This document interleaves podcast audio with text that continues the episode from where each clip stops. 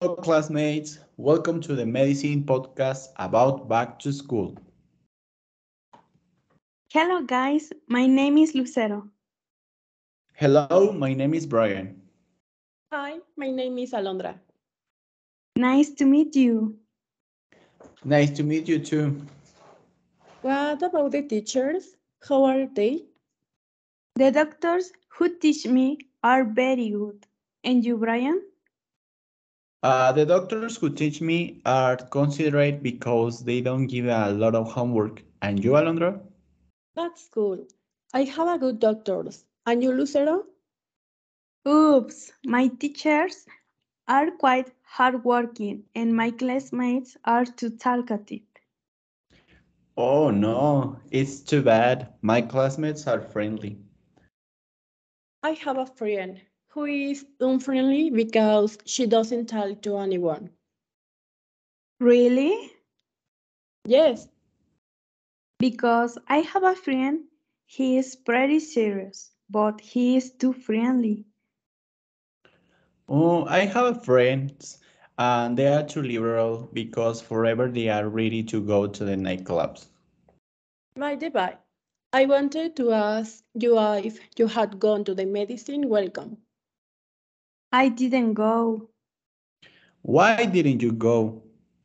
because I don't like this. Why? I don't like because the epidemic and because I am non-liberal and friendly. And Uh, we don't have time to rest. We don't sleep well. If you had time, what time do you think is a good time to sleep?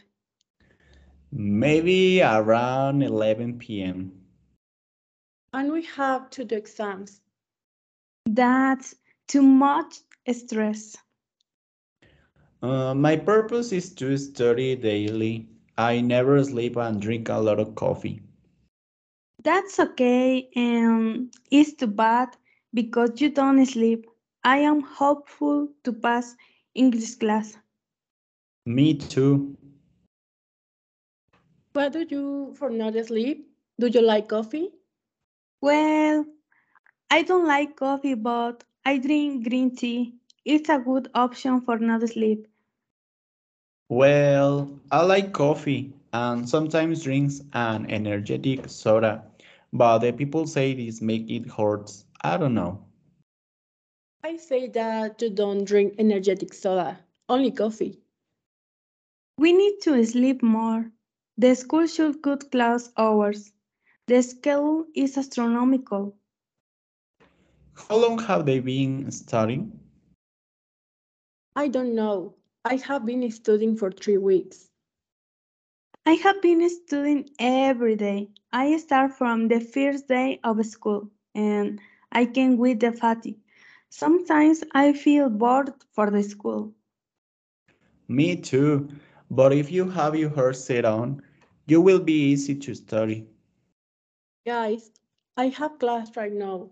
See you later. Nice to meet you, Alondra and Brian. Have a nice day, girls.